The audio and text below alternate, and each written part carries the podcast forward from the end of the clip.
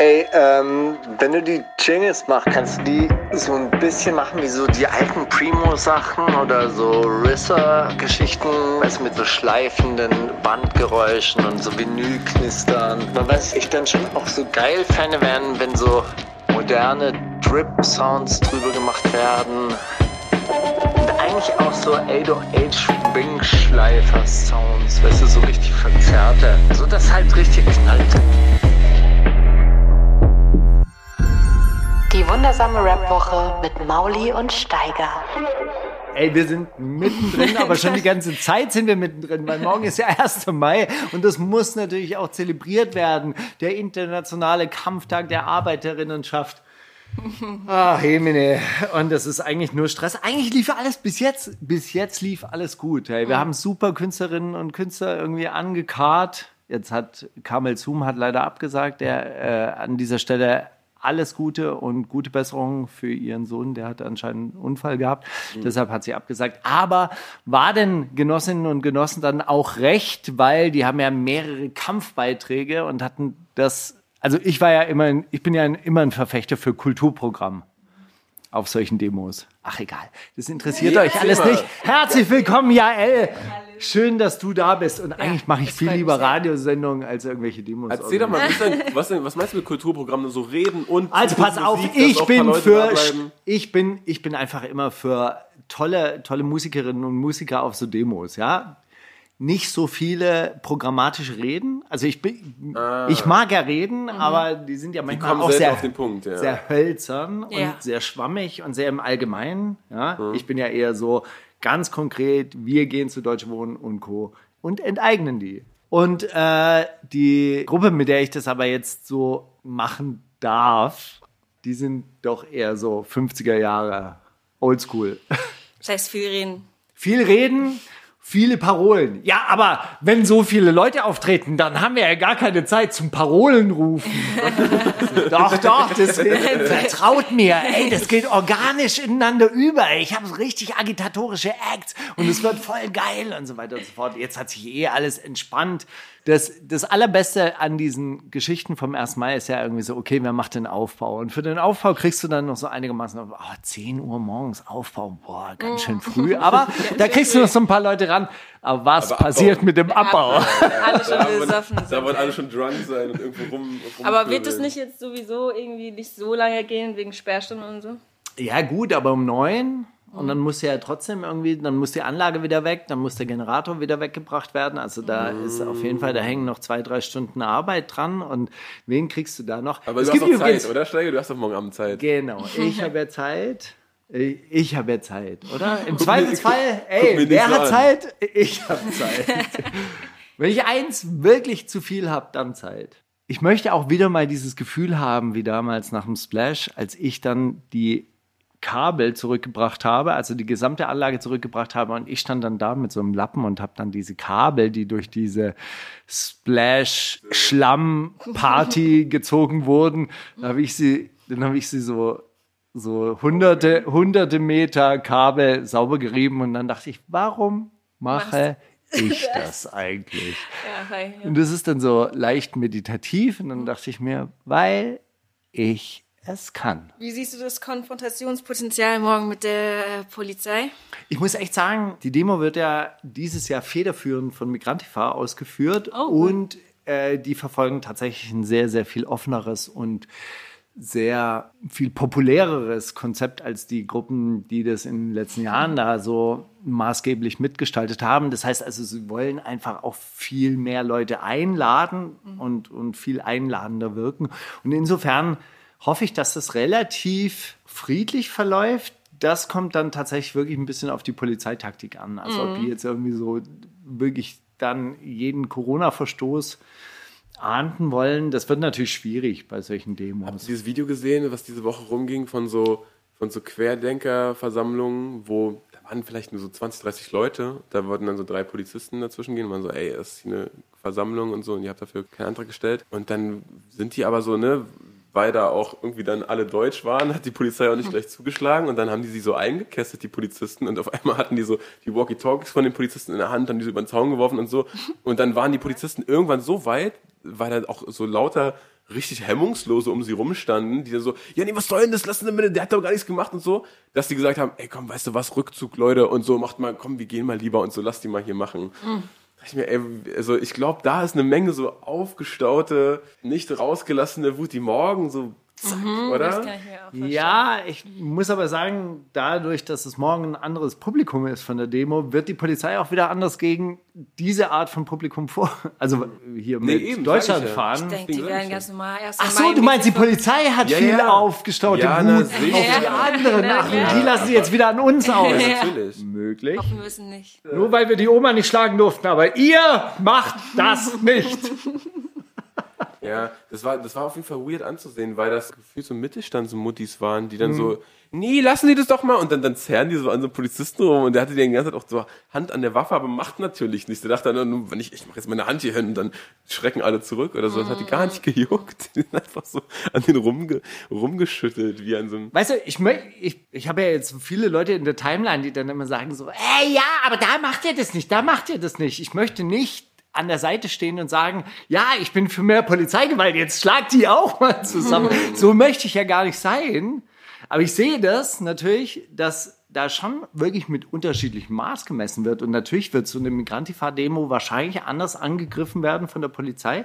Ähm, genauso wie die Syndikaträumung ganz anders aufgelöst wurde als irgendwelche Querdenker-Demos. Na klar. Und dass sie da richtig reinrockern. Und das verstehe ich nicht bei den, äh, bei den Polizistinnen und Polizisten. Das verstehe ich tatsächlich nicht. Also gerade auch diese Enteignungsgeschichten und so weiter und so fort. Ja, die wissen nämlich ganz genau, dass sie da draußen in Brandenburg hocken und mir hier nur ihre Dienstleistertätigkeiten in der Innenstadt machen und ihren Kopf hinhalten für die Reichen. Ich peile das nicht, warum die das nicht verstehen, dass das nämlich auch für sie ist.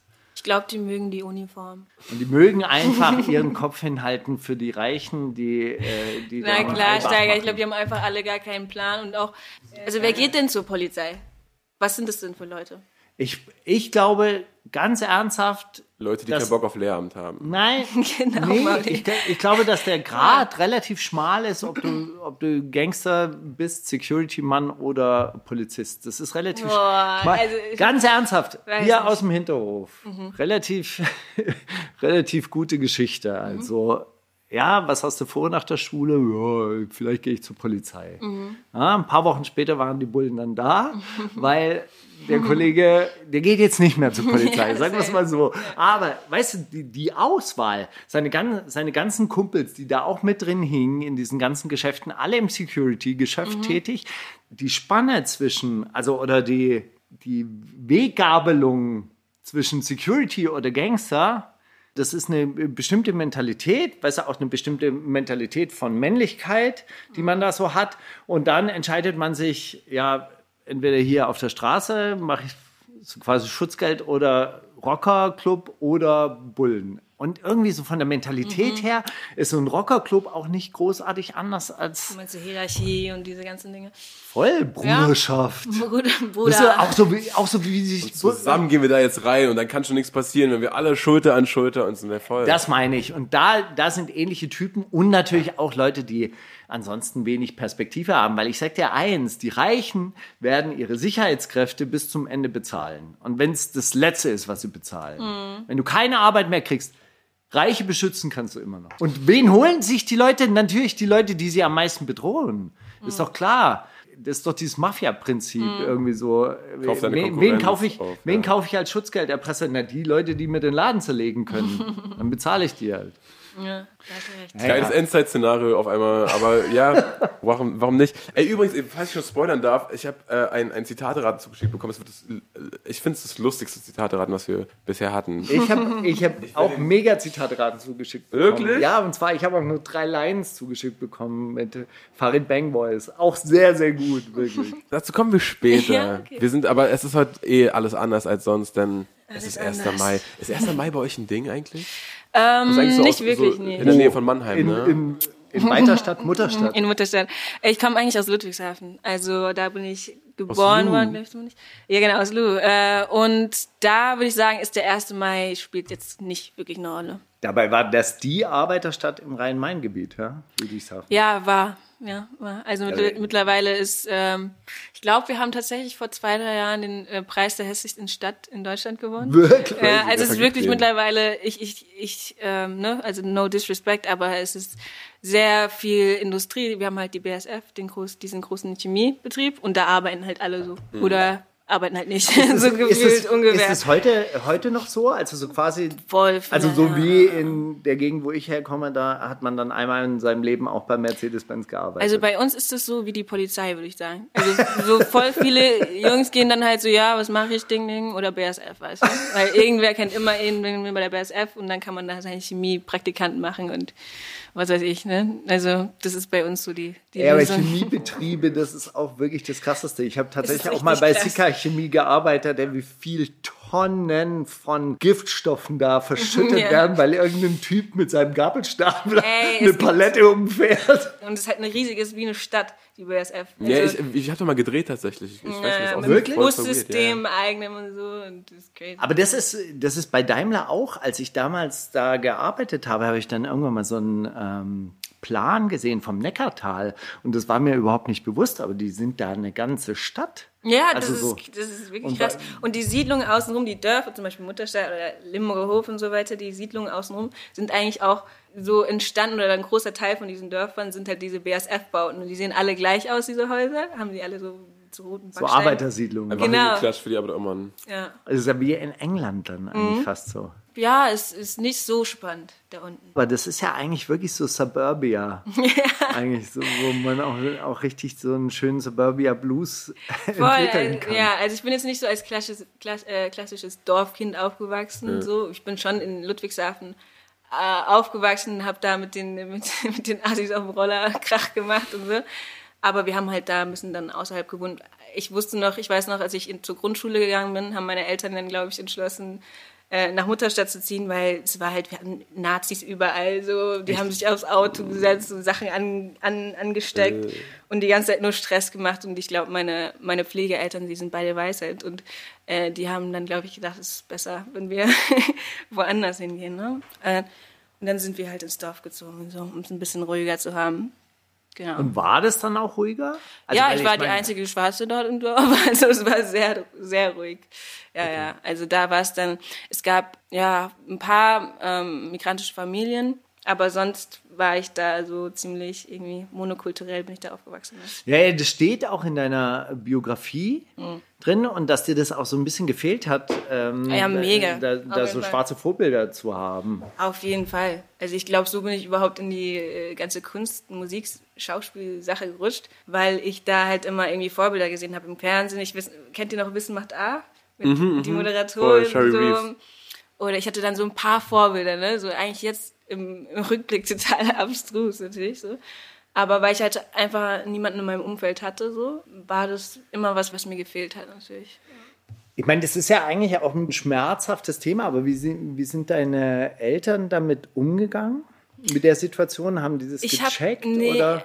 also ich habe das Gefühl, jetzt im Nachhinein rede ich viel mit meiner Mom darüber Mhm. so und ähm, ihr fällt bis heute ein paar Sachen fallen, fallen ihr nicht auf, ne? Und äh, ich habe auch vieles einfach nur für mich behalten, weil da natürlich auch voll viel Scham dabei war, ne? Ich hatte, ich wurde jeden Tag in der Grundschule irgendwie rassistisch beleidigt und war da eh schon fertig und habe geheult und dann wollte ich nicht noch nach Hause kommen und sagen, oh Mama, alle in der Schule dissen mich so, ich bin, ich wollte, da, ich wollte, dass sie denken, alles cool und so, ne? Und auch immer von meinen Freunden. Ich habe das eigentlich immer sehr äh, für mich behalten. Und dann so im, im Jugendalter ist natürlich ein bisschen eskaliert mit den Gefühlen und so weiter. Und dann war mir schon ziemlich klar, dass ich da nicht bleiben kann für, für immer. Hat sich das verbessert in Berlin? Auf jeden Fall.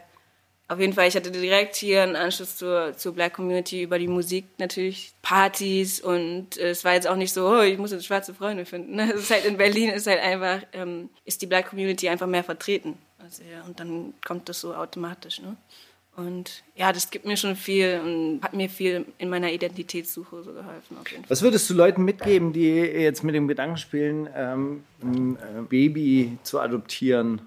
Weil das gibt ja, das gibt's ja immer noch. Schwierig. Also, also auch wenn diese Diskussion, glaube ich, mittlerweile auch so so angekommen ist bei den Leuten, aber Äh, ich habe das Gefühl, diese Diskussion ist noch gar nicht angekommen bei den Leuten. Also da wird gar nicht drüber geredet. Immer wenn ich da, also ich kriege oft noch die gleichen Dinge zu hören, wenn ich über eine Pflege, über meine Pflegefamilie rede, äh, wie als ich als ich ein Kind war. Ne? Also es ist immer noch dieses, ja, aber es sind ja nicht die echten Eltern und wie ist es dann? Hat man dann so eine echte Beziehung und bla bla bla.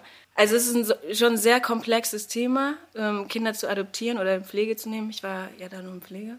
Ich würde sagen, informiert euch so, als ob ihr selbst betroffen wärt. Und äh, schaut, dass ihr euren Kindern Vorbildern geben könnt, dass ihr in eine Gruppe schickt. Es gibt immer irgendwo Gruppen, wo die äh, paar migrantischen Kinder im Dorf irgendwelche Aktivitäten zusammen machen und sowas. Und es hört sich irgendwie so, ja, so, so, so doof an, aber ich glaube, es ist wirklich wichtig für, für, für ein kleines Kind einfach zu wissen, okay, ich sehe zwar anders aus, ist auch kein Problem, aber wenn es mir mal scheiße geht und dann, dann muss ich das nicht einer weißen Person erklären, die was, die es vielleicht verstehen will, aber es im Detail niemals verstehen wird. Da jemanden zu haben, der halt irgendwie die gleichen Erfahrungen teilt, ist halt schon wichtig für ein Kind, glaube ich. Wenn du sagst, so, du wolltest früher dann nicht drüber reden, wenn was in der Schule passiert ist, wie würdest du das bei deinen eigenen Kindern machen? Hast du Mhm. Ich darüber ich nachgedacht? glaube, ja, ich habe darüber schon nachgedacht. Ich glaube, ich würde es, ähm, also mir als Kind wurde halt nie gesagt, was Rassismus ist. Und ich glaube, das war ein großes Problem. Also ich glaube, das war natürlich einerseits super lieb gemeint, mich in irgendwie so einer Welt, wo, wo es das nicht gibt, wo ich darüber nicht nachdenken musste.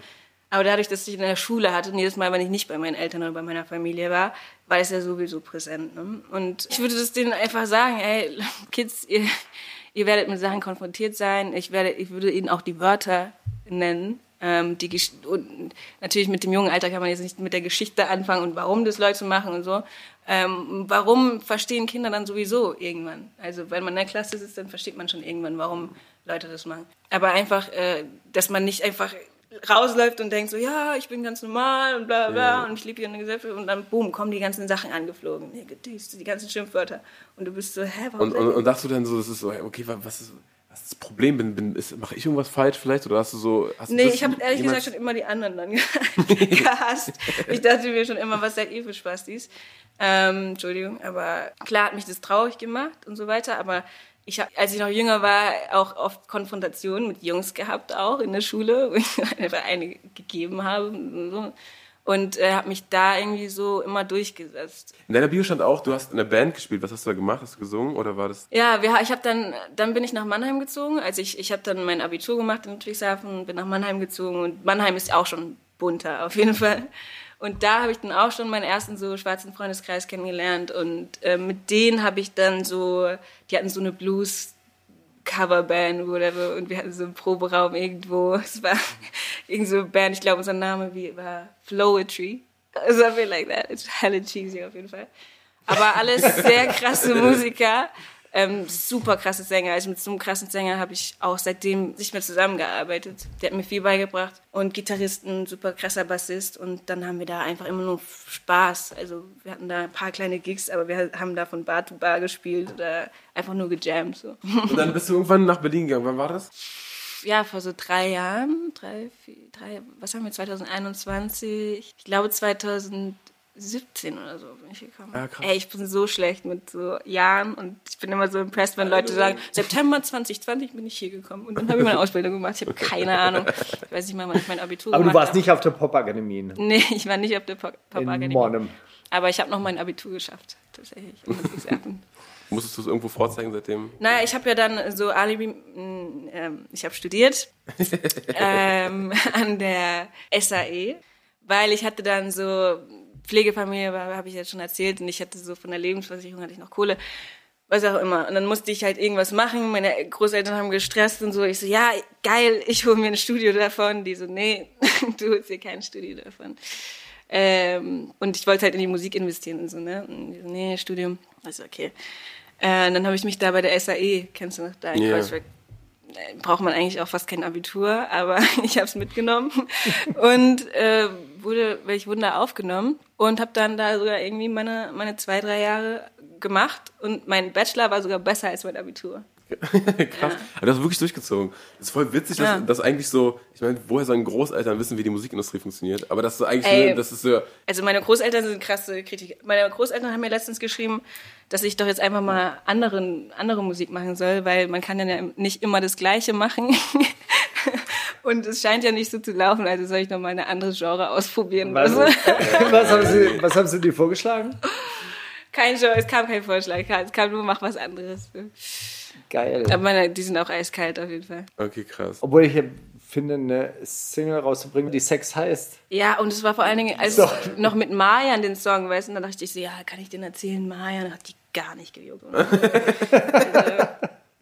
Oh Mann, der läuft echt viel besser als die anderen. Ja, Also so, mach ja, und kannst du deine Miete bezahlen?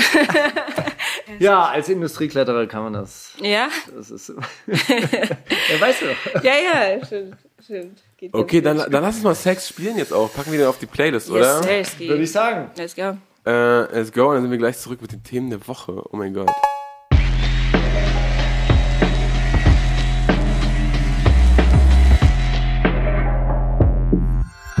Die Themen der Woche.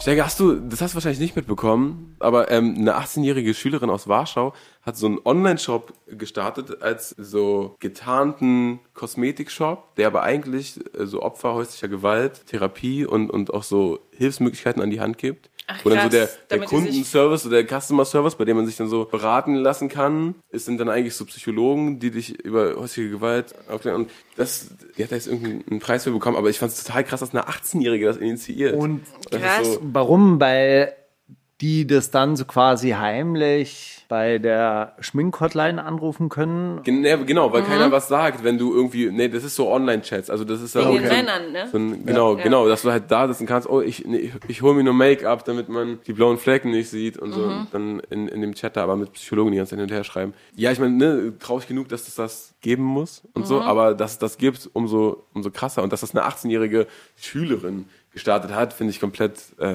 Krass. hat mich, hat mich schockiert.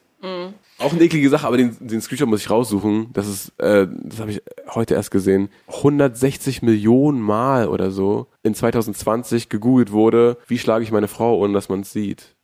Also so, wo kann ich meine Schla Frau schlagen, dass es keiner sieht. Ja, ich glaube, das ganze Thema ist mit Corona noch viel mehr, ähm, Gewa- äh, hat viel mehr Zuwachs gefunden, ne? Naja, es gibt halt auch mehr Stress, halt Stressfaktoren. Zeit also zu weil, weil es gibt ja einfach auch Leute, die wirklich in sehr beengten Wohnverhältnissen Mhm. leben und wenn deine Kinder da, also ähm, wenn Mhm. du, was weiß ich, zwei, drei Kinder hast und die sitzen die ganze Zeit bei einem zu Hause, was ja übrigens auch nicht besonders gesundheitsfördernd ist, dann ist, glaube ich, das Stressniveau auch sehr, Der sehr viel ja. höher. Also die Leute, die so in den Jugendhäusern arbeiten, die und, und in unregelmäßigen Abständen halt die Jugendlichen zu Gesicht bekommen, die erzählen auch also richtige Horrorstories. Echt, ja. Ja, und also was ich daran tatsächlich ein bisschen ärgerlich finde, ist, dass es immer so als Lippenbekenntnis rüberkommt und immer gesagt wird, ja, da müssen wir was tun und die, diese Opfer der häuslichen Gewalt sind angestiegen und ich meine auch ganz viele Kinder haben ja jetzt auch Panikattacken und machen sich viel mehr Sorgen um die Zukunft und Jugendlichen geht's schlecht und äh, versinken in Depressionen. Aber ehrlich gesagt, so richtig sehe ich nicht, dass da wirklich was passiert. Also ich, ich sehe es immer nur an, an unseren Kindern und die ja auch im jugendlichen Alter zur Schule gehen, da habe ich schon immer den Eindruck, naja gut, also äh, hervorragend, dass wir über Scanner, Drucker, Computer, Computerarbeitsplätze genug Platz auch verfügen. Ey, wie ist das bei Leuten, die halt maximal ein Tablet und ein Handy haben? Also ich meine, das ist ja auch keine Grundvoraussetzung. Nee. Dass man, also dass man diese ganzen Geräte zur Verfügung hat und die auch noch bedienen kann und so weiter und so fort, ja. Und dann, dann gibt es halt Leute, die seit über einem Jahr nicht mehr beschult werden, mehr oder weniger. Ich habe bei meinem kleinen Bruder auch so lustige Homeschooling, oder nicht Homeschooling, so, so Klassenkonferenzen mitbekommen, wo die dann so, die Lehrerin irgendwie nach einer halben Stunde meinte, ja, es gibt es ja auch so Studien, länger als eine halbe Stunde kann man sich gar nicht am Stück konzentrieren und so. Ihr habt alles mitgeschrieben, oder? Okay, gut, dann äh, sehen, hören wir uns morgen wieder. Und ich war so, Alter, in sowas hätte ich in der Schule gebraucht, dass jemand nach einer halben Stunde sagt, ja gut, ihr könnt sich eh nicht mehr konzentrieren, geht mal nach Hause. Aber das halt jeden Tag ist komplett Nee, gut, aber ich. Schule und dieses soziale Miteinander und irgendwie so morgens aufstehen und eine Struktur im Tag zu haben, das ist ja auch für manche wirklich sehr, sehr sinnvoll. Und wir sehen es ja, ich sehe es ja bei, bei meinen eigenen Kindern, wie schwer das denen halt teilweise fällt, dann irgendwie in die Gänge zu kommen. Ja, und ich denke auch das ganze soziale Zeug, das in der Schule passiert, die ganze Sozialisierung, die in der Schule passiert, außerhalb der Klassenräume, sage ich jetzt mal, mit den Freunden, Freundinnen, die man da hat und den Feinden, nur den Feinden, die man da hat. Und diese ganzen, wie gesagt, durch Dinge gehen wie andere Kinder beleidigen dich. Ne? Auch Dinge, die dich natürlich später auf die echte Welt vorbereiten. Ne? Und ähm, da bin ich mal gespannt, wie das so wird, wie die Sozialfähigkeiten sind.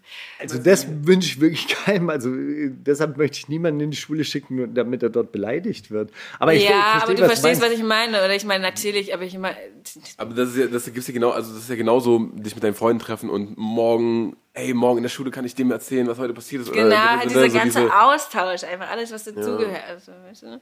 Nicht nur, Ich meine, nicht nur die Beleidigung und die Ich meine, es, Schlägereien. geht, es wird ja tatsächlich noch absurder, dass die sich jetzt abends noch nicht mal mehr irgendwie treffen dürfen und äh, dann ab 22 Uhr dann von der Polizei belästigt werden. Dann gehen die da zusammen spazieren, dann blendet irgendwo so ein Schau äh, Scheinwerfer auf und dann so, hey, wenn- du gehst jetzt rechts, ich gehe links und dann fahren die die dem auch noch Busch, so. Alter. Ja, aber wirklich wahr, dann fahren die, die Bullen denen auch noch so im Park hinterher. Was machen sie da? Ja, ich Wirklich? Dein, dein, dein Sohn oder was? Ja. Oh, das ist so eklig. Das ist halt wirklich auch so, so mittlerweile. Es gibt ja auch eine neue Lockdown-Studie, Jugendliche sind dicker und fauler geworden. Also was heißt fauler? Ich meine, Überraschend. aber, aber überraschend. Aber wo man ja auch sagen muss, es gibt ja mittlerweile auch Studien, dass Sport, sportliche Aktivitäten zum Beispiel sehr gut sind und äh, schwierigere Corona-Verläufe verhindern können und so weiter. Ey, da ist aktiv dran gearbeitet worden, dass aber das nicht passiert, oder? Ey, habt ihr ein bisschen, habt ihr ein bisschen Bauchschmerzen oder wenn ihr so daran denkt, dass eine, eine Wahl im Herbst ansteht, Übertrieben. das ist so, weil Übertrieben. Kinder, da können sich doch immer alle drauf einigen, so, oh, unsere armen Kinder. Und ich habe diese Woche zum Beispiel so einen so einen Rap-Song gesehen von so einem Achtjährigen, der das auf jeden Fall nicht selber geschrieben hat, weil das so richtig so, ich äh, darf mir nur einen Freund aus der Schule aussuchen, mit dem ich chillen darf. Wenn mich später mal meine Kinder fragen, kannst du mich in den Arm nehmen, dann sage ich, Entschuldigung, ich habe das als Kind nie selbst gelernt, ich durfte das nicht, ich musste auf Abstand gehen und so. Also so offensichtlich so irgendein Querdenker, der so so geghostwritet hat für den, um so, so einen kleinen Jungen zu instrumentalisieren so be besorgten und politisierten Eltern darfst du sowas nicht zeigen, die rennen sofort in die Arme von egal wem, der denen das vorspielt, ne? Und oh, keine Ahnung. Die Leute, die immer so rumbrüllen mit äh, naja, jetzt müsst ihr doch mal unsere Kinder wieder freilassen, das ist immer die Lass sie AfD. frei, die Kinder. So. Ja, also ich bin so aufgeregt vor der Wahl, weil ich bis jetzt war ich einfach zu verpeilt jedes Mal, ähm, seitdem ich in Berlin bin, ähm, beziehungsweise noch aus anderen Gründen, habe ich mich nicht gemeldet hier und äh, habe nicht gewählt und jetzt bin ich so aufgeregt. An dieser Stelle will ich reingrätschen. Der 26. September wird ein super Tag, weil da nämlich auch das Volksbegehren, der Volksentscheid zu Deutsche Wohnen und Co. enteignen mit auf dem Tisch liegen Ja, wird. immer nur Promophase bei dir, Alter. Diese Woche, diese Woche ja auch Halbzeit war in unserer Unterschriftensammelkampagne und wir haben Und 130 100.000 130.000 Unterschriften 130.000. eingesammelt, aber man muss dazu sagen, dass halt ein Viertel davon ungültig ist, weil auch natürlich Leute unterschreiben, die zwar hier wohnen, die hier Steuer bezahlen, aber die hier nicht gemeldet sind oder halt eben ausländische Staatsbürger sind und deshalb nicht mitwählen dürfen. echt ein Viertel. Ja, ein Viertel davon äh, von den Stimmen ist ungefähr ungültig. Das heißt, wir brauchen schon auch 260.000 Unterschriften, um auf die notwendigen 178.000. Ist jetzt ein bisschen kompliziert.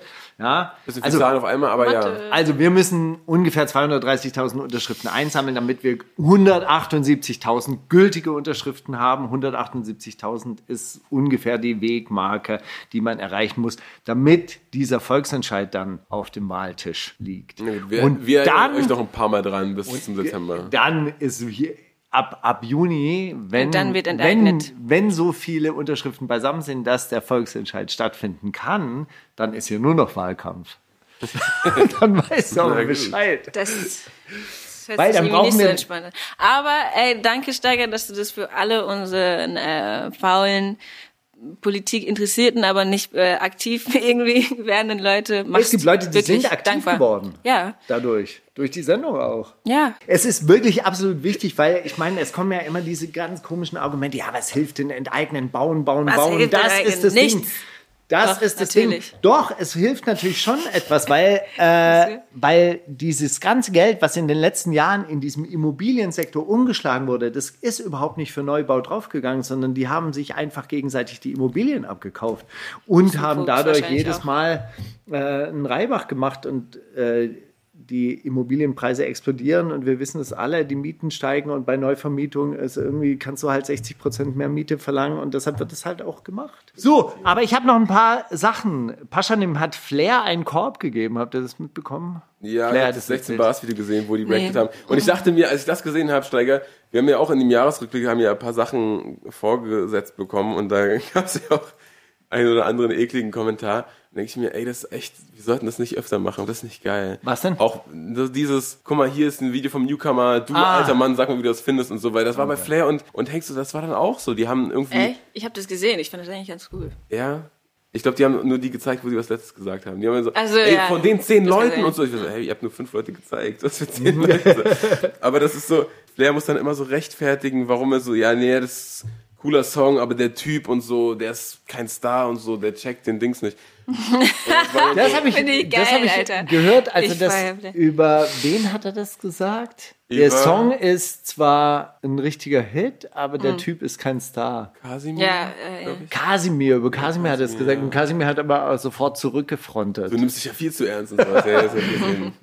Sehr gut. Aber ich habe eine richtig verrückte Nachricht, ein kleines Rätsel draus gemacht. Gossip? Dieser Rapper ist der Vater von Lil Shrimp. Was? Chanel, Nein. Yasha Geld in die Tasche oder alias? Wer, wer sagt nochmal? Wer? Dil, Dil, Dieser Rapper ist der Vater von Lil Shrimp. ja. Chanel, Yasha von Geld in die Tasche oder alias? Welcher ist Also es? safe nicht alias. Die anderen zwei kenne ich leider nicht an der Stelle, sorry. Ich, ich, ich kenne Chanel, ich kenne Jacke alias. nur vom Namen, aber das wird ja dann sein. und es ist, die, ist von alias, das wäre krass. das wird zu krass. Das wäre zu krass. Das wäre ein bisschen krass. Ja. oder? Ich schreibe für meinen Sohn die krass. Texte jetzt. Das ist mein neues Ding. Ich habe ihn immer verheimlicht, aber er ist es. Ja, also, es Yasha ist tatsächlich Yasha Geld in Das die ist ja Tasche. viel zu wild. So, jetzt aber, du magst ja Dokus. Ja, ich liebe Dokus. Ja, ich weiß. Und du wolltest auch gerne mal Dokumentarfilm. Ja. Du würdest gerne ich mache das Dokumentar. bestimmt irgendwann noch. Ah, Das finde ich, Geil. das Worüber finde ich auch du- geil. Worüber wäre deine, deine erste Natur, Doku? ich liebe so. Naturdokus. Oh krass. Tiefsee-Doku, ey, liebe ich. Ne? Ich könnte niemals so invest äh, investigativen Shit machen. So, ich habe letztens auch Seaspiracy geguckt. Habt ihr das gesehen? Mm, Seaspiracy? Also Äh, nee, ich habe es nicht gesehen, aber ich habe es. Äh, Fischen, esst keinen Fisch, Leute, ganz einfach gesagt. Ähm, warum? Ich mag Plastik. ja, ey, ich auch. Aber manchmal muss man halt zurückstecken, Scheiger.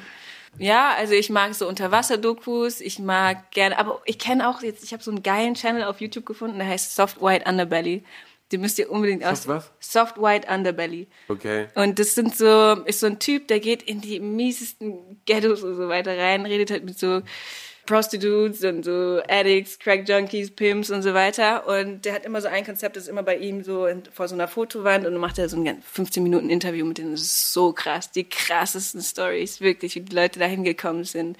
Super interessant. Also Okay, sowas nicht- wird mich auch Also nicht nur coole, coole Naturbilder einfangen, sondern auch crazy Ja, Geschichten irgendwas wäre schon cool, wenn man das irgendwie verbinden könnte, natürlich. So. Auf jeden Fall. Ghetto mitten Ein- im Amazonas. Ein crackabhängiger Perlentaucher zum Beispiel. Oder so die Junkies von Atlantis. Was ist aus ihnen geworden? Habt ihr Alter, mal gesehen? Titel. Habt ihr mal dieses kurze Video gesehen, wie Weiß-Dokus entstehen oder wie Ja. Titel von Weiß-Dokus stehen? Ja, diese wie einer so blind mit so einem Dildo auf so eine Landkarte wirft irgendein südamerikanisches Land, Schwellenländer. Sexuelle Landgru äh, Randgruppe, Drogen. Same. Aber ey, Weiß macht schon echt manchmal echt gute Arbeit. Also so, da Hat. sind richtig krasse Dokus manchmal. Leute, ihr könnt Die euch nicht alten vorstellen, Weiß-Dokus, die, die gefallen mir sehr Ihr gut. wisst gar nicht, was das für eine geile Überleitung ist, denn wir gehen jetzt ins Zitate raten. Nein! Doch! Nein! Nein, ich wollte- nein, nein! Du nein. wirst gleich verstehen. Wir machen, ey, Steiger, rede danach über alles, was du möchtest. Gern. Du wirst es gleich verstehen. Äh, ich spiele noch, pack noch auf die Playlist äh, Materia mit Paradise Delay, Mhm. produziert von DJ Kotze.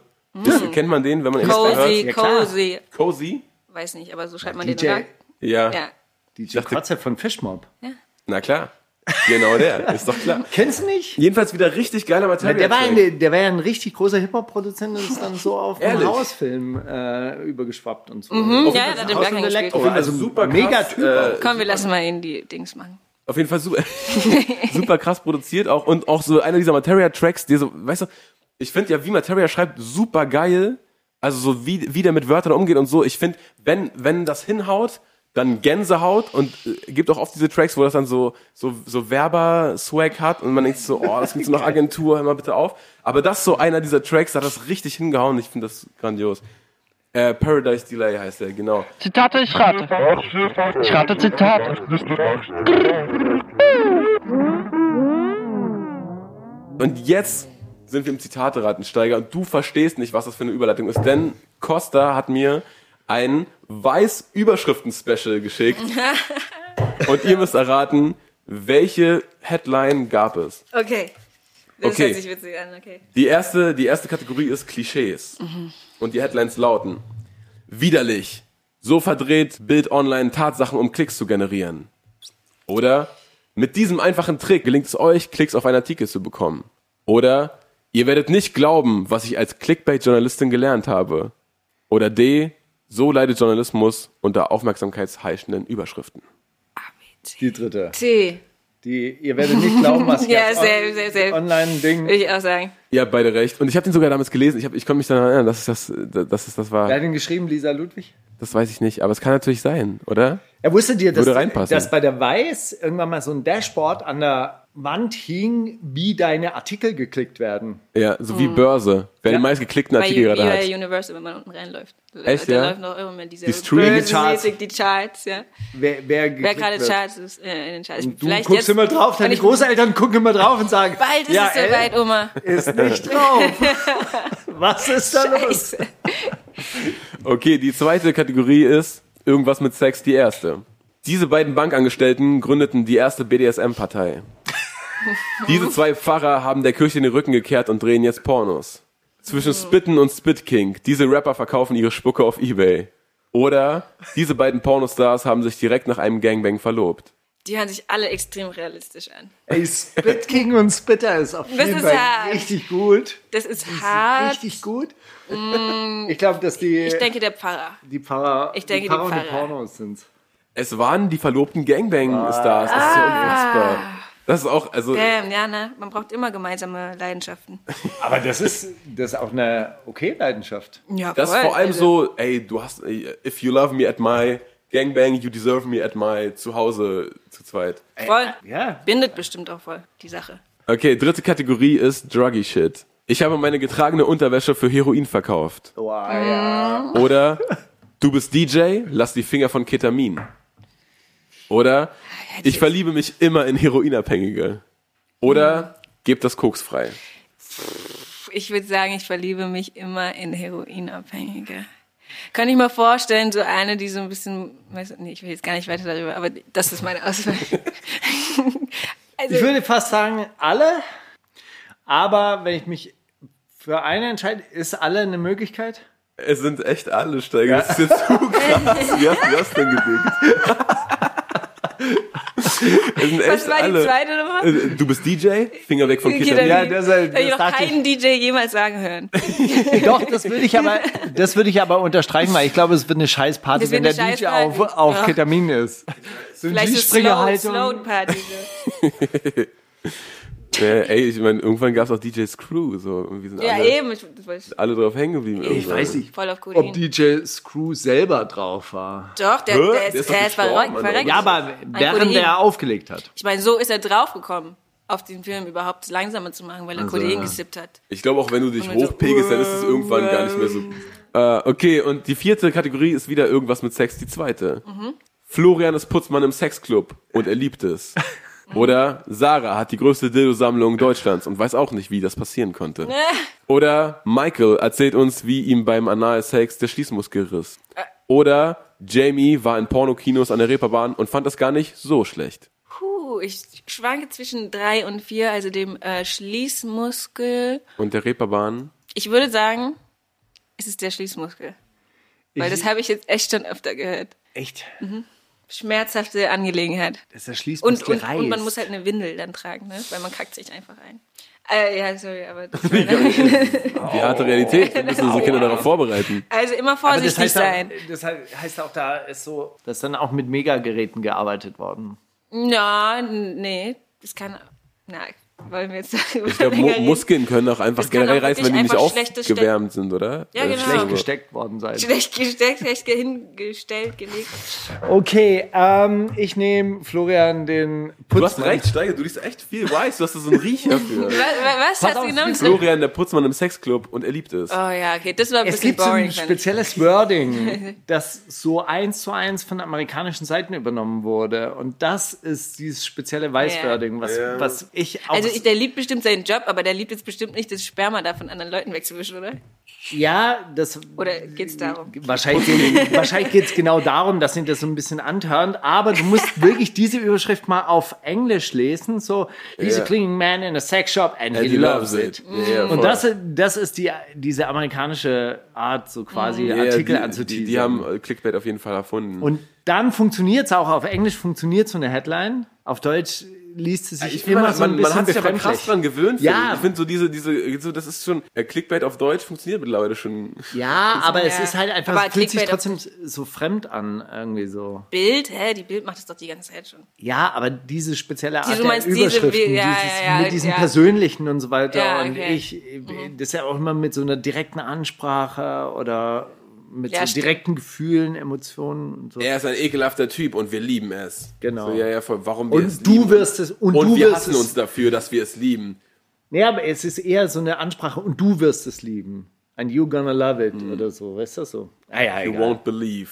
Ja. Okay, er hat, äh, Kost hat noch geschrieben, PS, andere okaye Headlines, die ich aber nicht mehr verachtet habe, weil mir das ein bisschen zu viel wurde. Chronische Schmerzen haben mein Sexleben verbessert und ein Besuch im legendären Fickstutenmarkt. Okay, ey Costa, danke dafür. Du hast wirklich richtig Zeit reingesteckt und ähm, Ja, sehr viel Liebe Costa. fürs Detail. Das war großartig. Super. So, jetzt, Steiger, erzähl den Rest von dem, was du gerade erzählen wolltest. Mann, ich wollte eigentlich überleiten zur großen Bushido-Doku, die bald freigegeben Ey, wird. Und voll ja, spannend, ey, ich komme zurück, aber ich muss pinkeln. Okay. Ey, komm bald. Lass uns doch einfach noch einen Song spielen. Ich nehme Fat Tony und Edgar Wasser. Das Leben ist dumm. Gern. Ey, weißt du, die Leute machen jetzt, seitdem ich gesagt habe, dass Danger Dan so ein bisschen mein Guilty Pleasure ist, Na, Steiger, ob der Song jetzt, Jetzt- in den letzten Wochen entstanden ist. Jetzt Also- machen die alle machen so Klavier, Gitarrenmusik mit so leichtem Gesang. Ich finde ja, ne, sie wenn so, sich Fat Tony richtig doll anstrengt, dann könnte er irgendwann mal der nächste Danger Dan werden. Hier ist Falk Schacht von Schacht und Wasabi und ihr hört die wundersame Rapwoche mit Mauli und Steiger. Okay, erzähl mir von Bushido, bitte. Ja, Ja, genau, also die Bushido-Doku, darauf freust du dich ja auch. Das, ja, das haben, Freude darüber ist haben wir, vielleicht zu viel gesagt, Steiger, aber ja. aber schon ein Reges bisschen. Interesse. Das heißt, ja, warum interessiert dich aber genau diese Doku? Na, weil alles gerade ziemlich langweilig ist. Ja. Die interessieren dich neue Geschäftsideen von Qatar nicht? Oder was Also, ist los? doch, das finde ich auch krass. Ey, das ich NFT Ohne Scheiß, aber? Katar finde ich eh super krass. Ähm, ja, das interessiert mich, weil irgendwie bin ich in so einen YouTube-Loop gekommen, okay? Ich habe mir einmal was darüber angeguckt. Über die Doku über diese ganze Bushido. Sache, nee, über diese ganze Sache von Bushido und äh, Arafat. Arafat und diesen ganzen Leuten. Ähm, und dann kriegt man doch immer so Videos vorgeschlagen. Und jetzt habe ich von Roos, diese Roos, ähm, da bin ich so drauf hängen geblieben und ich weiß nicht, warum ich dem überhaupt zuhöre. Ich nicht, ich, ich Wie bei Roos sich jetzt in jedem Twitch richtig ja, abarbeitet. genau, genau, genau. Bushido. Und ich, äh, und ich gucke mir das irgendwie an. Weiß nicht warum. Ähm, weiß absolut nicht warum, aber hat mich irgendwie gecatcht und jetzt weil bin ich dabei. Okay? Jetzt bin, genau. Jetzt bin ich dabei und jetzt will ich natürlich auch wissen, was, was, was gibt's zu sagen? Wie erzählt man die Was- Geschichte von der was- anderen Seite? Was ja, was Neues? sagt die Frau? Was sagt die Frau? Der Trailer war schon so lustig, ey. Da hat man schon so gesehen, wie die Beziehung so, die, die Verteilung ist. Dynamiken sind Wie ja, ja ist denn die. Verteilung? So? Also ich würde mal sagen, äh, die Dominanz liegt bei der Frau. Würde ich jetzt mal. So hat sich so im Trailer so angefühlt. Man könnte ja auch Was sagen, korrekt er sucht- ist. er- Finde ich auch. Ja. ja, ja, auf jeden Aber Fall. er, er sucht auch immer so ein bisschen diese starken Persönlichkeiten, oder? Also Mhm. Ja. Davor hat er ja auch einen dominanten Partner gehabt. Könnte man jetzt mal sagen. ja stimmt. Eigentlich hättest du dieses Gespräch geben müssen, Anna-Maria und Arafat setzen sich an einen Tisch und sagen, pass mal auf, der ist jetzt meiner, äh, verpiss dich mal. Dieses Gespräch gab's. Ja, aber der nicht. Das war nicht mit, der Arafat, sondern mit dem Bruder, mit Nasser. Wirklich? Ja. Bin ich noch gar nicht. Nasser und, äh, Nasser und Annemarie haben sich getroffen und haben das, äh, die Trennung beschlossen. Haben es geklärt. Großartig. Alter. Das gab's wirklich. Aber Hier freue ich mich auch auf die Doku. Aber, Ja, die, siehst du? aber das wird ja nicht erzählt, wahrscheinlich. Also diese Geschichte wird nicht erzählt, wie Anna-Maria und Nasser sich treffen bei irgendeinem Italiener und über Wahrscheinlich die, die, die große Opfergeschichte. Vertrags- Ne? Ich habe das Gefühl, das wird einfach nur richtig witzig, weil was, es kann ja nur schief gehen. Kann ja nur schief gehen. Was, was, was will er jetzt eine Doku äh, veröffentlichen und das erklären? Das kann ja nur schief gehen. Ja, das denkt man immer bei Bushido und dann zeigt er wieder Kapital und ist auf einmal wieder back. Alter, das ist so, irgendwie kriegt das immer hin, doch noch. Äh, so ich so, okay, eine letzte Schonfrist habe ich noch. Komm Leute, ihr findet mich noch cool, oder? Ich habe So, ich auch habe jetzt gerade ist ja sein Ding, dass sich so an, an, an seiner Twitter-Bubble äh, entlang hangelt und, und auch immer das Wort Bushido-Bubble sagt und so, ey, die Bushido-Bubble ist wieder zu crazy drauf. Ich glaube, ich interagiere heute wieder ein bisschen mit der Bushido-Bubble und will so User richtig radikalisieren, damit die sich so pro Bushido und gegen Flair und Roos und all diese Ich habe ja neulich wieder so Workshops in irgendwelchen. Schulen gemacht und da tauchte dann das Gerücht auf, dass er Summer gesigned hätte. Wieder. Was? Ja, finde ich auch so. Wow. Nein. Nein. Und äh, die waren sich aber so hundertprozentig sicher und ich dachte, ey, das ist der Major Move. Also wirklich, wenn er das geschafft hat, dann ist er halt wieder, also dann hat Wieder er halt Game. wieder die Kurve gekriegt und wäre so das, das wäre so, so das allerkrasseste, was er jetzt wieder machen könnte. Außer natürlich eine äh, CCN 5 mit K. Also ich Das denke, ist- der das wird wär- so mit oder so das kriegen. das, Mit Kay Unzart. das wär's. Und Kay und Hart machen's. Und er, K1. er macht nur noch so, so den Impresario. So quasi Er baut nur noch es den. Beat. Sorry, Okay, den aber Beat es jetzt gibt los. tatsächlich im Rahmen dieser Doku gibt's jetzt eine neue Entwicklung und zwar hat Agro Anzeige erstattet gegen Bushido wegen Nötigung und räuberischer Erpressung. Und What? zwar nach 17 Jahren über den Vorfall Der damals im Büro. Das ist ja. Genau. Und Agro, Agro sagt ausdrücklich, sie haben nur Bushido angezeigt, aber die Staatsanwaltschaft ermittelt jetzt natürlich auch gegen Natürlich. Arafat Abu Chaka. Ach Mann, Alter. Nach ist 17 Jahren, Flair, der sich ja in äh, Rechtsdingen mittlerweile extrem gut auskennt, hat dann auch sofort getwittert, verjährt erst nach 20 Jahren räuberische, der Vorwurf der räuberischen Erpressung. Das heißt also, das ist jetzt tatsächlich anhängig und die Staatsanwaltschaft geht diesem Vorwurf nach. Ich meine, was echt krass ist, weil das eine Geschichte ist, die ja eigentlich so quasi zum Hip-Hop Allgemeinwissen in Deutschland gehört, dass es diese Geschichte gab. Und Ich kenne die Geschichte- nicht. naja, er war damals bei Akko gesigned. Akko wollte ihn nicht gehen lassen. Er hat äh, äh, Da kam man mit Arafat, vorbei. äh, äh, angeschleppt und der, der hat dann nachdrücklich auf Shook Knight Art mit den Labelbossen gesprochen und hat die dann halt äh, gezwungen zu unter, unterschreiben. Und da gibt's natürlich andere Darstellungen. Agro sagt, hey, wir hätten ihn gehen lassen, die, die, die, die, die wollten sich einfach nicht einigen oder Warte die mal, wollten das einfach war, das war bezahlen. Arafat? Ich dachte, das war Moos bleibt treu. Vertragslaufzeit, was ist das? Richtig, Moritz bleibt treu war das. Naja, gut. Verrückte Welt, verrückte Rap-Welt. Genau. Aber ey, ich finde schon krass, dass man nach 17 Jahren einfach mal losgeht. Ey, und das ist ich, so ein lustiger Twist. Das hat, wo hast du es denn mitbekommen? Ich habe es gar nicht, gar nicht gecheckt. Es ist auf ähm, hiphop.de. War es eine- Hat Halal Gossip gepennt. Na gut. War es tatsächlich eine Meldung? Aber ist ja jetzt eigentlich nicht so geil, dass es jetzt bei Arafat kleben bleibt, oder? Keine Ahnung. Also Bushido hat diese Geschichte jetzt auch natürlich wieder anders erzählt. Nein, das stimmt gar nicht. Ich war da alleine mit Arafat und es gab überhaupt keine sechs Leute, weil äh, die Darstellung von Agro war, da waren sechs Leute da und da hatte einer einen machetenähnlichen Gegenstand und so weiter und so fort. Also, aber nichts, nichtsdestotrotz, also klar, man kann sich das, diese Gemengelage kann man sich vorstellen und wahrscheinlich haben auf der einen Seite irgendwie, er, er hatte halt wirklich das Gefühl, okay, Agro will mich nicht gehen lassen, die wollen hier noch irgendwie ähm, abkassieren. Äh, Agro hatte den Eindruck, hey, wir haben viel in diesen jungen Mann investiert, wir wollen unser Investment zurückhaben, dann soll äh, Universal wenigstens eine Ablösesumme zahlen. Universal hat sich fein rausgehalten, hat gesagt, damit haben wir nichts zu tun, deine äh, Vertragsangelegenheiten musst du selber regeln. Und dann holt er sich da irgendwie Hilfe und macht es dann halt so, äh, so ein bisschen auf die Straßenart. Der Straßendude denkt sich, ja gut, äh, nehme ich auch mit. Oder, also er denkt sich zwei Sachen, entweder, ja gut, nehme ich auch mit, oder, hey, hier wird einem jungen Mann Unrecht getan und ich habe ein großes Herz und ein großes Rechtsverständnis, ich gehe dahin, ich kläre diese Sache, Ja. uneigennützig für diesen jungen Mann. Ja. Ja, ja, so, und in dieser Wolke, so quasi löst sich das auf. Aber, und jetzt muss man mal sagen, alle sind stinkend reich geworden über diese ganze Zeit. Ja, Ja. keinem von denen geht's schlecht. Ja, Agro hat das überlebt, die das sind finanziell nicht pleite gegangen, die haben ein Spectre riesiges dreht Videos für eine halbe Million. Spectre dreht Videos für Mercedes-Benz und was weiß ich. Ey, Steiger, Äh, ich muss jedes Mal, wenn ich dich angucke, an diesen Song denken, das sagen mir bestimmt 10.000 Leute. Aber ich habe, glaube ich, vorgestern mit meinem Produ Producer erst wieder diesen Song gerappt, aus dem Weg. Steiger, hat der Maul.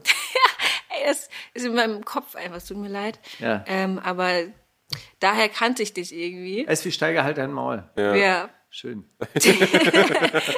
Oh Gott, dieser traurige Blick. Nein, es ist, ey, es ist Aber besser, wie oft hörst du das? besser irgendwie erkannt zu werden. Ey, nee, aber nicht nur davon, aber generell halt von den ganzen alten, von den, von diesen Ja, ja. Tapes und von Gut, aber äh, du die kannst- Sekte und so. Aber du Aber ich kannst konnte dich sehen, nicht zuordnen. du kannst sehen, ich wurde geliebt und gehasst. Ja. Gleichermaßen. Und ist doch immer noch besser als, also ich hatte kurz so inneren, oh bitte sag jetzt nicht, ich kenne dich von, äh, kannst du Steiger fragen? Ne. Von Bushido. Ey, ich wollte es eigentlich gar nicht sagen, aber ich dachte mir so, komm, muss ich nicht so tun. Natürlich kenne ich äh, deinen Namen. Wie auch immer, auf jeden Fall, das war damals so. Worauf ich aber hinaus wollte, denen allen geht's gut. Und Warum jetzt wird machen Ding die aufgewickelt. jetzt noch Warum geben sich selber diese? Kopfschmerzen? Ja, also wirklich, keine Ahnung. auch ich habe Speicher irgendwann mal beim äh, Friseur getroffen und so, der war richtig sauer, weil ich dann auch diese Geschichte in dieser Bushido-Doku ja erzählt habe und das ist denen dann auch so mit ähm, mitgeliefert worden. Also ich tauche in diese Bushido-Doku tatsächlich auch als Interview. diesem Unzensier. Ja, in diesem, Un- geil. also ich nehme mal an, dass es die ist. Vielleicht hat, hat man die mittlerweile auch eine neue gemacht. Aber ich wurde auf jeden Fall im Rahmen dessen auch interviewt und habe da, da auch diese Geschichte erzählt, wie sie Bushido mir erzählt hat, dass er halt irgendwie so das Gefühl hatte, irgendwie so festzustecken und so weiter und so fort.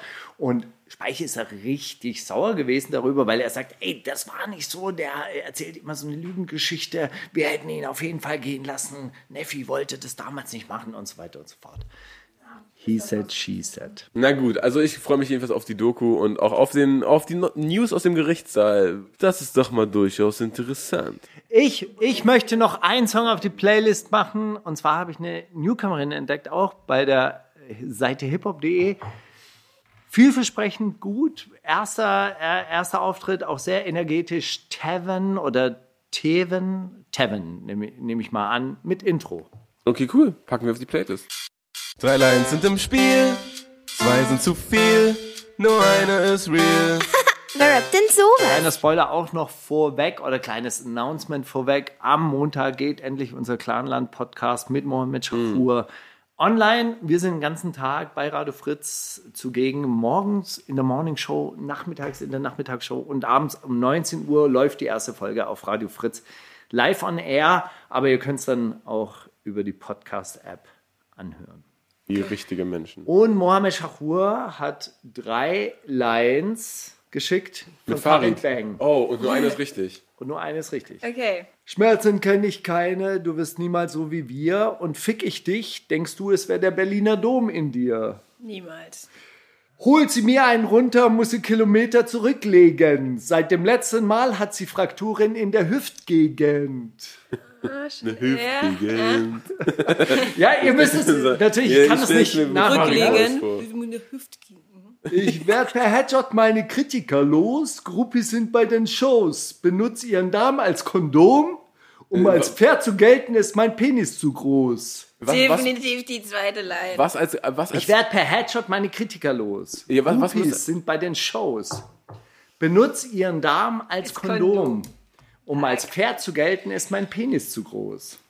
Oh, das ist so eklig. Das, Das hat ist sich nicht mal. niemals von Farid. Also ich, ich glaube, das, ich glaube, die dritte ist von Farid, weil die finde ich zu eklig für Mo Shafur. Ich denke, die zweite ist von Farid. Der Darm wird als Kondom benutzt. Das hat sich viel zu geschrieben, so an, weißt du, oh, ist das ein böser Typ. Sag mal.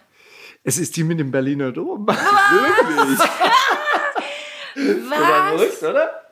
Ich meine, was heißt was? Ich bin jetzt auch nicht Schmerzen der größte kenn ich kenne auch keinen einzigen Song von Farid Berg, aber Schmerzen kenne ich keine, du wirst niemals so wie wir und fick ich dich, denkst du, es wäre der Berliner Dom in dir. Was ist das für eine Zeile? Was ist das für ein komischer. Okay, na gut. Okay, ich habe aber noch mehr. Grüße Steiger. Erstmal danke an dich und Mauli für euren Podcast. Hat mich schon durch unzählige Nachtschichten und verkaterte Sonntage gebracht. Habe dir ein paar Zitate vorbereitet, hoffe, sie gefallen dir. Des Weiteren habe ich einen Artikel von der Taz über die Stadt, in der ich lebe, in dem es darum geht, wie die CDU zusammen mit der AfD und dem Dritten Weg eine Demokratiebündnis die Mittel entzieht. Das ist nur einer von vielen Punkten, welche die CDU in dieser Region so besonders macht. Leider bekommt die CDU Vogtland aber nicht die mediale Aufmerksamkeit, wie zum Beispiel die FDP in Thüringen mit Thomas Kemmerich. Vielleicht könnt ihr da auch mal im Podcast darüber reden. Im Hier Vogtland also machen, treiben die ihr Unwesen und denken, Naja. das kriegt keiner mit. Hier auf regionaler Ebene, auf kommunaler Ebene, da müssen wir doch zusammen, das sind doch die Sachfragen. Hey, und wenn das so ein linkes Demokratiebündnis ist, das stört doch nur. Demokratie ist nur, wenn ich sage. Ja? Ja, genau. Jetzt aber zu den Zitaten. Ist es denn so, dass wir jeden Dreck, der vom Westen kommt, kopieren müssen? Belasch über KDB, Walter Ulbricht mag keine Rockmusik, Flair hasst die deutsche Rap-Szene oder Markus Steiger über, die sächsische, über das sächsische Polizeigesetz. Markus Steiger. Ist es so, dass wir jeden Ich habe das aus schon mal gehört. Ist es Hast denn im so, dass wir jeden gesagt? Dreck, der vom, Best, vom Westen kommt, kopieren müssen? Safe. Jeden Dreck. So, wie er es gerade gesagt hat. Jeden Dreck, Ist der es denn so? Westen kommt. Aber ist es denn so? Könnte ich mir, ist auch ein Belasch-Ding Ach vielleicht. so, ich, ja. Stimmt, ist es denn so? ich, ich kann mir vorstellen, ich sag, das war Belasch. KDB sexualisiert unsere Kinder auf. jeden Ja, das ist eh, ja, das ist eh ein Problem. wop oder was? Das ist eh ein Problem, da auch eh so äh, Dings, der Satan und so und der Sex und das ist alles. Spaß. Walter Ulbricht mag keine Rockmusik. Ach, Ja, wirklich? über die Beatles Wer, wer, wer tatsächlich. ist Walter übrigens? Walter Ulbricht war der äh, erste, DDR. was war er, Generalsekretär der SED. Mhm. Ja, war der Staatsoberhaupt? Aber was war er? Generalsekretär Ja, der. SED. Mhm. krass. Okay, Gelernt. wir werden uns gegen Zuwanderung in die Sozialsysteme wehren, bis zur letzten Patrone. Horst Seehofer, Attila Hildmann, Viktor Orban, Fridolin Merz oder Hermann Göring. Also Horst, Attila, Viktor, Fridolin oder Hermann. Bis zur letzten Patrone. Bis zur letzten Patrone. Nochmal Ist bitte. kein AfD-Politiker übrigens nee, dabei, ja? sagen, die, Ja, der, also Göring, der Göring hatte, glaube ich, sowas. Und Patronen ist wahrscheinlich, weil es nicht seine Wahl gewesen, wahrscheinlich. Göring. Seine, seine Alter Frontkämpfer. Wahl der Waffe. Der hat sich Waffe- selber, der, der hat sich selber so Helme mit Hakenkreuzen bemalt und so. Das war eine richtige Komödiantentruppe, die NSDAP. Der war auch, ich habe da letztens eine Doku gesehen, was Kokser. ein krasser Junkie war. Meth vor allen Dingen ist auch ein Ding, aber Ja, das hat er ja erfunden. der Panzerschokolade. krank, Alter, dass darüber keiner redet in der Schule. Also hätte, hätte mir das einmal einer erklärt, dann wären viele Crystal Dinge Meth. äh, erklärlicher gewesen. Crystal Meth-Epidemien sind äh, die späte Rache an der deutschen Wehrmacht. Ja. Und die konnten ihre Blitzkriege tatsächlich nur auf Meth durchführen. Ja, ja, Mann, dann hat er auch gesagt, dass, der, dass man da mittlerweile nachweisen kann, dass an dem Tag vor dem Polenblitzkrieg irgendwie so und so viele Millionen ähm, Dinger bestellt wurden. Die hatten das damals in so einen Stiften oder wie. Ja. Ähm, irgendwie, keine Ahnung, so 10 Millionen Dinger. Also, Nee, die sind sechs denke, Tage durchmarschiert und da, durchmarschiert. das hat man dann später, also oder da gibt es jetzt Dokus darüber, die waren auf Meth. Ja, ja, die waren Halt, auf deshalb, deshalb haben die das durchgezogen. Safe, ja, richtig krass. Und äh, in der, ich glaube, im Zweiten Weltkrieg war Deutschlands, äh, war Heroin ein riesiges äh, Exportgut von Deutschland. Ich weiß nicht, ob Hero schon, aber es war von Bayer. Ja, es war von Bayer, es war Heroin ist, patentiert. Heroin ist gleichzeitig Heroin- mit Aspirin entwickelt worden. Es ist richtig insane. Und diese ganzen Sachen, ich habe das nur rausgefunden, weil ich hier die Nürnberger Prozesse da mal so eine Doku drüber gesehen habe. Und Mhm. da haben die nämlich, äh, den, als sie dann die ganzen Deutschen festgenommen haben, Göring und so weiter, Mhm. hat der halt in der Zelle voll den Cold Turkey bekommen. Und dann haben die es halt rausgefunden, ah, okay, die sind war voll auf Drugs. So. Ja, es gibt im Internet, das kann man äh, googeln, Heroin und Aspirin, Werbung Mhm. zusammen. Also so, so wo zwei, zwei so, Zweierpack. so Verpackungen zu sehen und Upper. Ja, Okay, also wer hat's gesagt mit der Patrone? Ach so. Äh, ich, ich- möchte meinen, dass das so in, in so, wenn Seehofer irgendwo kritisiert wird, dass das immer rangezogen wird, auch für so, der hat doch, der hat damals gesagt, bist du jetzt eine Patrone, das ist doch ein, Politischer Aschermittwoch 2011, zehn Jahre her. echt. Mhm. Aus Seehofer. Heimatschutzminister, Heimat, Heimatminister, nicht Heimatschutzminister. aber äh, Aschermittwoch So ein heißt, Typ. äh, das ist, wo die so geile Jokes machen. Ja, wo sie so möglichst deftig sprechen. Hey. Ach so, kann man nicht ernst nehmen, weißt kann man ja mal, oder? Ist doch, ey, Nein, Patrone, ihr wisst doch, ihr das ist ja halb ironisch. Kleiner So. Joke, Mann. Okay, Sehr gut. Sie haben es schwer im Verkehr, bin ich stark wie ein Bär, doch bin ich einmal leer, dann will ich keine mehr.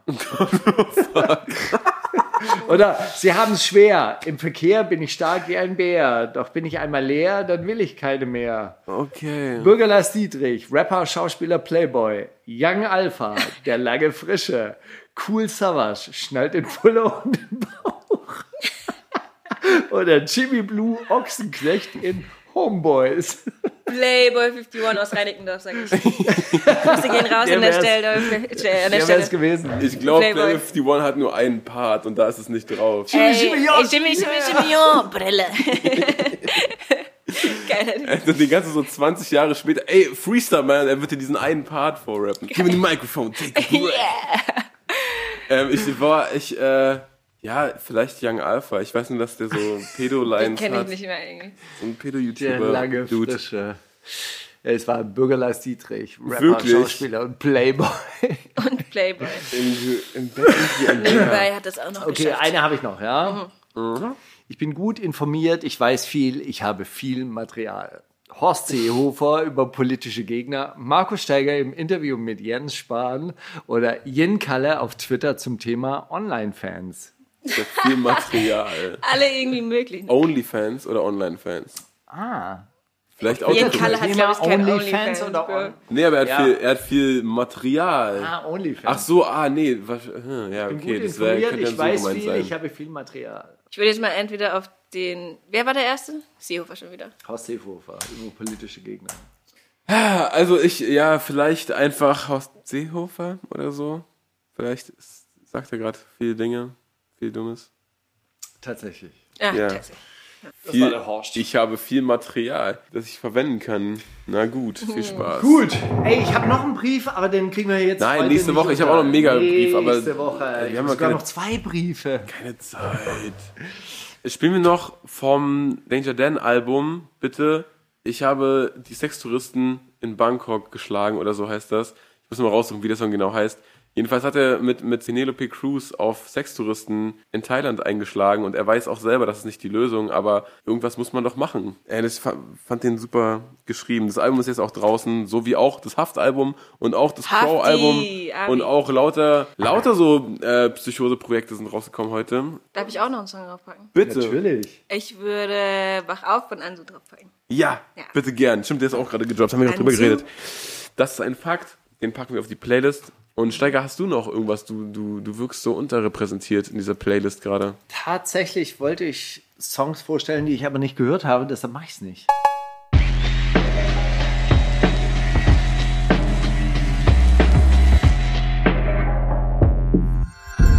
Kannst du Steiger fragen? Steiger, äh, die, die Steiger-Fragen-Frage. Gibt es einen Rap-Part, den du jetzt so auswendig könntest? So wie Playboy 51 seinen einen jetzt so auswendig Es gibt könnte? nur den einen tatsächlich von äh, Und du bist dran schuld? Cool Savage. Ah, von cool, du- bist dran schuld, den könnte ich vielleicht, aber nicht Aber- so wirklich. Aber warum bin ich Teil doch noch immer nicht gesigned? Warum kleiden Hose sich nuttig und sind trotzdem nicht bereit, Pin zu blasen? Warum macht das Arbeitsamt noch zicken? Warum rap, äh, fragen mich die Leute, warum rappst du übers Ficken? Wieso nicht? Nicht schlecht, Steiger, das war ja gleich die Beweisführung auch noch. Diese Antwort, ja klar. Das war, das Wieso war eine nicht? Antwort. Lass ich gelten. Ey, der heißt gar nicht warum, sondern wieso. Wieso bist du. Wieso bin ich Teil doch noch immer nicht gesigned? Aber egal. Hey, fast. ich hab's fast geschafft. komplett fair. Ja, gibt es einen Rap-Part, den du so auswendig kannst von dem anders? S-I-D-O-B-T-G-H-T-H-I-D-S S-E-K-T-E A-W-G-O-B-R-L-I-N F-I-C-K-D-I-T-H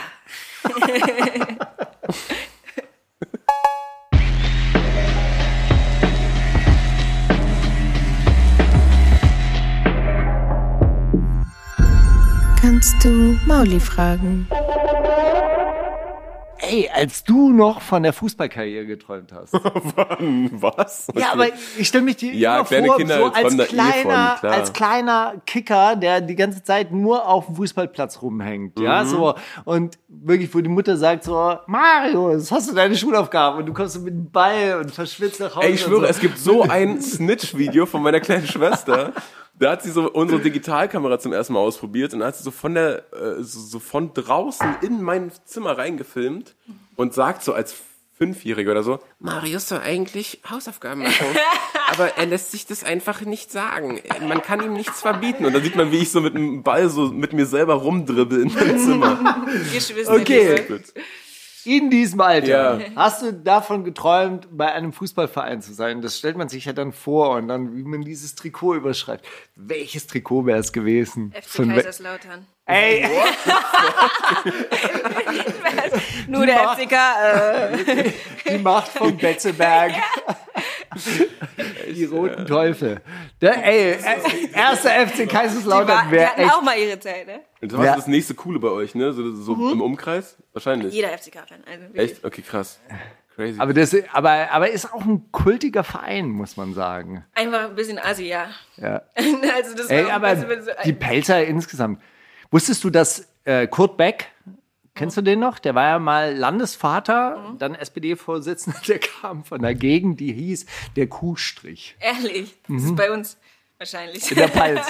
In der Ey, aber Pfalz. wirklich, tatsächlich liebe ich Rheinland-Pfalz, wirklich. Also, so, wenn ich zurückfahre, meine Eltern besuche, ist so geil. Wir haben den, wir haben halt den, den, den Wald da, den riesen Pfälzerwald. Die Und man kann überall Toskana, Wein- So schön. Toskana Wein. Deutschlands. Wein und überhaupt kein Rassismus. Nein. Viele Kühe, leicht zu habende Kühe. Wusstest du, dass die Toskana als äh, die Pfalz Italiens Ja, ja, ja. Ja, klar, das wusste ich. Weiß jeder Pfälzer. Hä?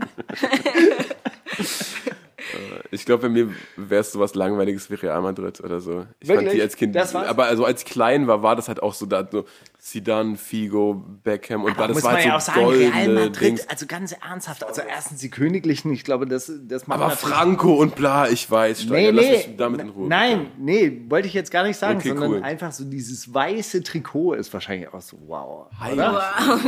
Ist das sauber? Ich war, ich, also so immer zu Hause und so auf dem Fußballplatz gespielt, aber ich war tatsächlich nur so ein Jahr oder so im Verein. Okay. Und ich habe aber dann so früher voll viel mir so äh, Bravo Sport gekauft immer. Und da stand irgendwann mal drin, äh, Didier Drogba ist erst mit 16, hat er erst angefangen, so im Verein zu spielen. Und ich war so, es ist noch nicht zu spät. Es ist noch nicht zu spät. Und so, es halt, ja. Kennst du die Geschichte, wo ich wirklich instant gefühlt habe, ich bin zu alt oder ich wär, bin alt mittlerweile. Ich habe ganz lange, hatte ich so, naja, wenn ich jetzt anfangen würde zu trainieren, Olympia wäre drin. in, irgendwas, in irgendwas kann ich Olympia. Und irgendwann mal dachte ich mir, ey, selbst wenn ich jetzt anfangen würde, gar richtig krass zu trainieren, das, das ist nicht mehr drin.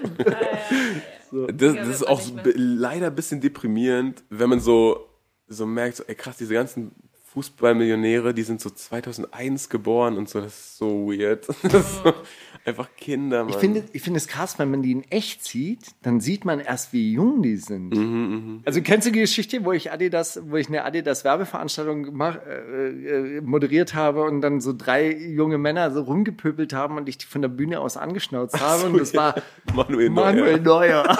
so, aber ey, Ja, aber der sieht auch immer noch aus wie ein Ey, ich Kind. finde Fußball so langweilig, wirklich. True. Also Fußball ist für mich so langweilig. Also gar nicht so langweilig, aber ich habe auch Fußball gespielt. Ich war sogar Mannschaftskapitänin von, von Oh, nur. Jungsteam.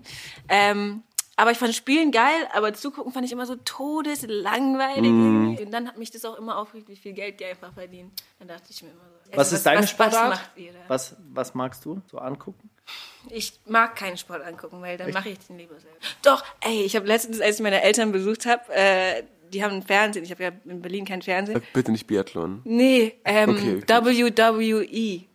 und ich habe so eingeschaltet, da war gerade so Frauenwrestling und alle hatten so ihre Kostüme an und war so "Rah, rah", mit so Stühlen und so. Ich dachte mir, ja, Mann, das ist geil.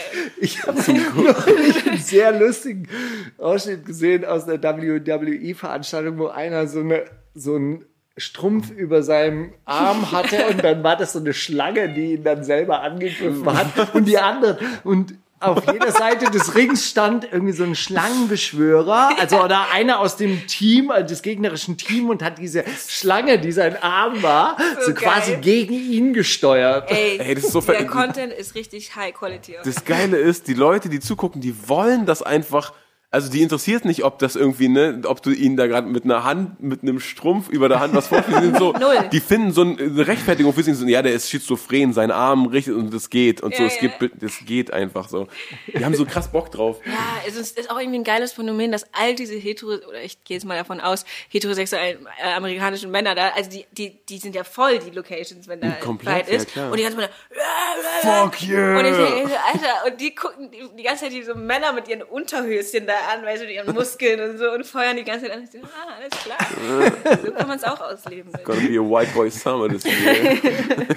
Ich meine, ey, Bodybuilding ist voll mit sowas, oder? Ich meine, das Ja, ist doch also auch so. Also, ich meine, knapper kann der Tanga ja nicht geschnitten sein. Da, da hätte ich gern mal so, so Backstage-Insights, wie die so, weißt du, die gehen ja dann so alle raus und posen so nebeneinander, aber die machen sich ja alle in der gleichen Umkleide fertig, oder? Die müssen doch so, Volle Konkurrenzding. Bruder, stabiler Rücken und so, und ah, Bruder, ah, deine Taille und so, ah, du hast dich gemacht mittlerweile, deine Taille, man sieht und so. Keine Ahnung, stell ich mir cool vor. Na gut, Leute, ey, wollen wir, äh, morgens 1. Mai, wir müssen doch alle ausschlafen, 1. oder? Mai, ich habe Studio-Session. Aber ja, 1. Mai. ja, wir sehen uns wieder, wenn ihr mich äh, für meine Album-Promo-Phase einladet. Wann ist die? Äh, Wann Wie viel, wie viel sein? Prozent bist du? Was würdest ich du sagen? bin so bei 70. 70 wirklich, Ja, ja. schrecklich. Äh, ist richtig schlimm und ich habe auch richtig eine 70, Schreibblockade 70 jetzt. Prozent ist die gefährlichste Das Marke. ist so schlimm. Ich habe richtig Krise, Schreibblockade seit einer Woche und so. Aber äh, Mai jetzt bin, werde ich fertig. Ähm, also diesen Monat nehme ich alles fertig auf. Jetzt muss man es wirklich nur noch abarbeiten. Ja, jetzt müssen wir es nachmachen. Also es sind, fehlen noch so vier, vier, fünf Tracks. Gut. Und dann komme ich wieder. Weißt du, ab acht Tracks kann man's Album nennen. Ja, ja, ja. Nein, nein. sagen wir, sagen wir. Nein, nein, das ist fertig, wenn es fertig ist. Du machst das schon, ja. Wir, Wir, glauben uns, an dich. wieder da bist. mies Auf jeden drauf. Fall. Wunderschön. Ansonsten bis nächste Woche, oder? Nächste. Schuss. Das ist die wundersame Rap-Woche mit Maulinger und Steiger.